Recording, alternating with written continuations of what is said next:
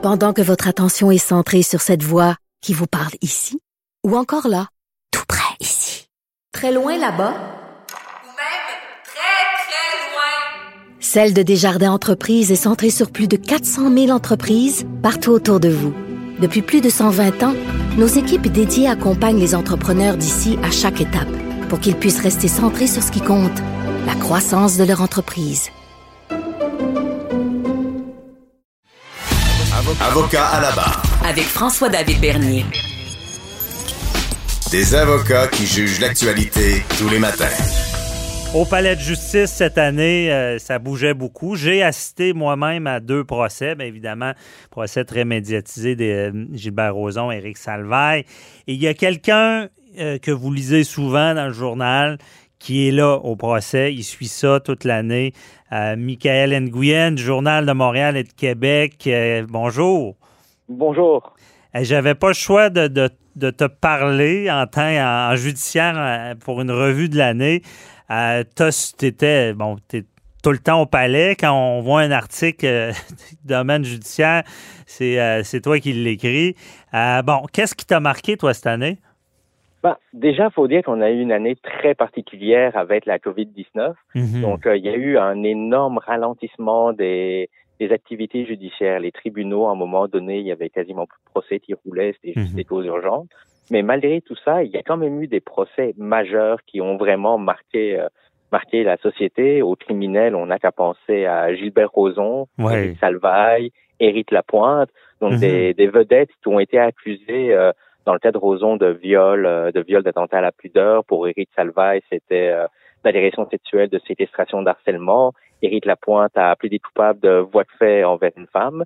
Donc, euh, c'est c'est des, c'est des procès vraiment qui ont été suivis. Ouais. On peut aussi penser à Simon Brindamour dans une catégorie un peu différente, le procès pour meurtre de Josène Yardin, un crime qui a marqué l'imaginaire parce que imaginez-vous, en plus de l'avoir tué, il l'a jeté aux poubelles et il a fait croire pendant deux mois qu'elle avait été qu'elle avait qu'elle était partie en fait aïe, avec l'argent du couple. Ben, on va y aller par étapes, on va en parler. Bon, commençons. Éric Lapointe, euh, tu as suivi ça. Lui, pas de procès. Euh, il a réussi à avoir une absolution, là. Exactement. Puis c'est ça qui a un peu marqué le, le public et que beaucoup d'organismes d'aide aux femmes ont dit que ça envoie un très mauvais message à la société parce que lui, il a reconnu les faits. Il a reconnu que oui, il avait trop bu, il était intoxiqué, il a frappé une femme, Mhm. il a commis des voies de fait, mais malgré tout, tant la défense et la couronne ont annoncé que conjointement, ils demandaient l'absolution, c'est-à-dire l'absence de casier judiciaire. Ouais. Et le juge, évidemment, ben, après avoir analysé la situation, a dit c'est pas déraisonnable, on l'accorde une absolution, pas de casier judiciaire. Il est sorti condamné à ne pas être condamné d'une certaine façon. Ouais, ça, tu as dû avoir des, réa- des réactions euh, de- du public ou. euh? Tout, tout à fait. Plusieurs organismes ont dit que ça envoie un très mauvais message, c'est un message d'impunité. Même quand un accusé reconnaît s'en être pris à une femme, il peut quand même s'en sortir sans casier. Donc ça, ça, ça a causé un énorme choc. Ouais. Et là, c'est une année. tu, me fais penser, c'est une année, c'est, pas trop bon parce qu'on parle évidemment des procès vedettes, là. Euh, Éric Lapointe, absolution, et euh, Salvaille, acquittement, Roson, acquittement. C'est sûr que le message pour ces organismes-là, ils doivent être découragés, là, cette année.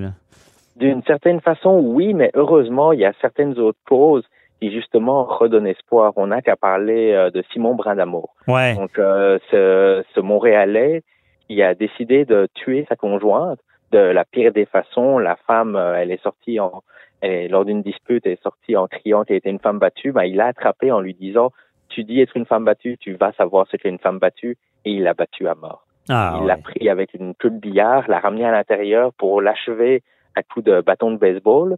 Mais Hmm. pire encore après, plutôt que plutôt que d'avouer son crime, de se rendre, il s'est débarrassé du corps en le jetant aux poubelles. Donc il l'a mis dans un sac de hockey, a pris l'autobus, est allé le jeter dans Ah, un conteneur et pendant deux mois a fait croire que la femme avait été partie en fait avec Mhm. l'argent du couple.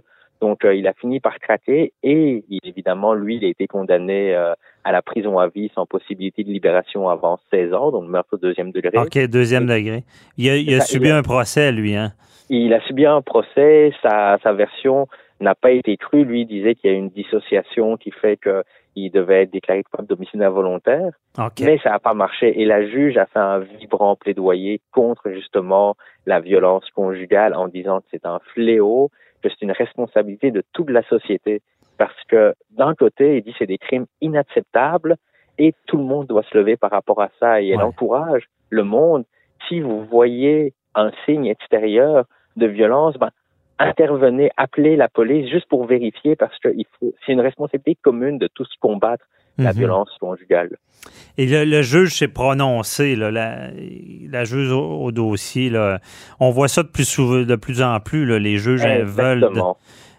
Cette année, on peut le voir dans, dans plusieurs jugements que les juges sont de plus en plus virulents envers euh, envers la violence conjugale, envers la violence envers les femmes. Donc euh, les sentences s'en répercutent. Et même pour la violence sexuelle contre les enfants, on peut penser à l'arrêt de la Cour suprême, l'arrêt Friesen, qui est sorti euh, au printemps et qui justement vient rappeler que les crimes contre les enfants, c'est des crimes excessivement graves et doivent être, doivent être punis en conséquence.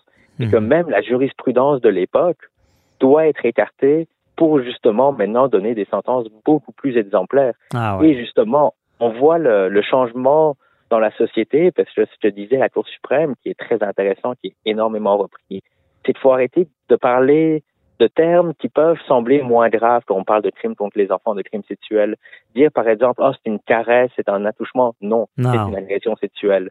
Une simple caresse est une agression sexuelle et peut traumatiser un enfant. Ah, je comprends. C'est encourageant de voir ce jugement-là qui est tombé cette année parce que, bon, il n'y a rien de plus révoltant que de voir des peines bonbons en matière d'agression d'enfants. On les appelle les, tueurs d'armes.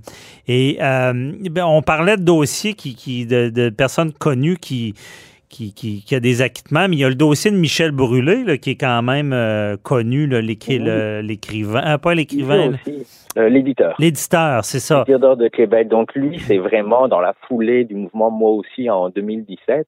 Il est tombé, il était accusé et au terme de son procès, lui a été déclaré coupable. Mhm. Donc euh, lui, il va revenir en 2021 pour sa sentence, mais avec les accusations, on sait d'ores et déjà qu'il sera inscrit au registre des délinquants sexuels. Donc euh, c'est vu étant donné que c'est obligatoire.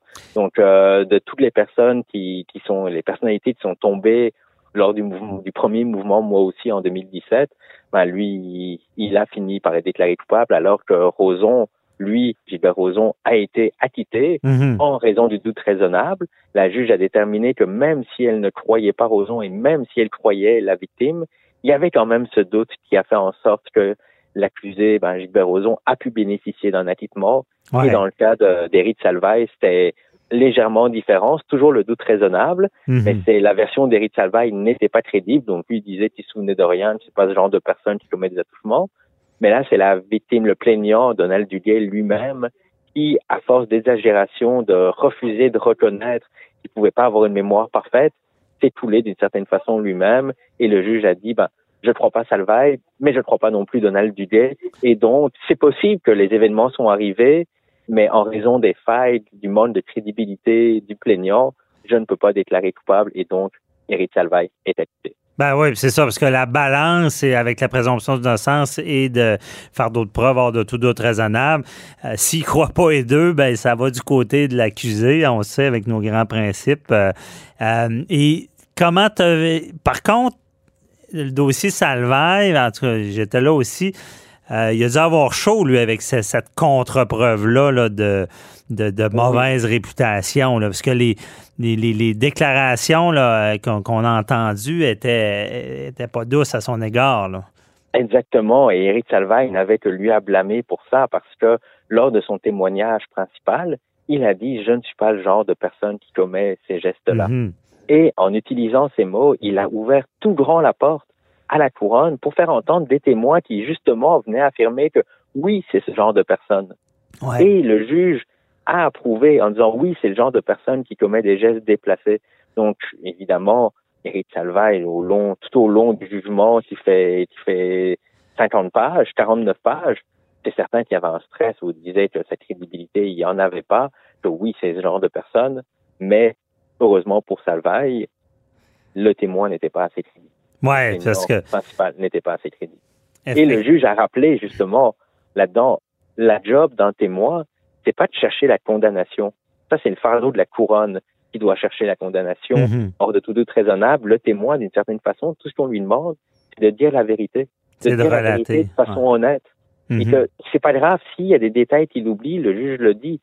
Un témoin peut oublier certains détails, mais ça n'affecte pas sa crédibilité parce que c'est normal qu'au bout de 20 ans, 30 ans, ben, on ne se rappelle pas de tout. Oui, ben c'est ça. Parce que euh, il, il allait beaucoup dans le détail de, de- de- et ça, je pense, ça lui nuisait. Le juge semblait dire bon qu'il voulait trop, qu'il qu'il avait une tendance à dramatiser euh, ce qui était arrivé. C'est ça. Puis il le dit, en, temps- en soi, c'est pas grave que le témoin cherche à en mettre, mais faut pas que ça se fasse au détriment de la vérité. OK. Au final, c'est ça. C'est de dire la vérité, rien de la vérité, Ouais. et ne pas se souvenir, c'est pas grave. Il faut juste le dire, je m'en souviens pas. Ben oui, c'est un- pas fatal. C'est ça. Puis c'est un exemple pour d'autres victimes euh, ou euh, plaignants qui auraient à témoigner. Ne pas se souvenir, c'est pas grave. Essayez pas de donner des détails du détail, c'est dangereux. Faites seulement dire que vous vous souvenez pas. La morale de l'histoire. Parce que on s'entend, euh, Michael, que si euh, on, s'amuse à comparer, si le, plaignant dans le dossier Salvaire avait eu la même crédibilité que la plaignante dans Roson, ça en était euh, pas, c'était pas un acquittement pour Salvaire, là. Et on peut, on a l'impression que c'est un petit peu ça, d'une certaine Mhm. façon. Parce que il- Salvaire, là, si j'ai bien compris, a été acquitté vraiment là, sur euh, l'ensemble, sur le témoignage de Duguay là, qui tenait pas, là, comme euh, tu l'as bien dit, euh, disant que quand les deux, quand on croit pas les deux, ben qu'est-ce qu'on fait? Évidemment, on acquitte en fonction de la présomption d'innocence. Euh, très intéressant, mais euh, j'ai- j'ai- ça va être, j'imagine, euh, en 2021, on regardera ça ensemble si euh, ça va brasser autant que cette année. C'est sûr que c'est des procès très médiatisés. Euh, merci beaucoup, Michael Nguyen du Journal de Montréal, de nous avoir euh, fait cette revue de l'année.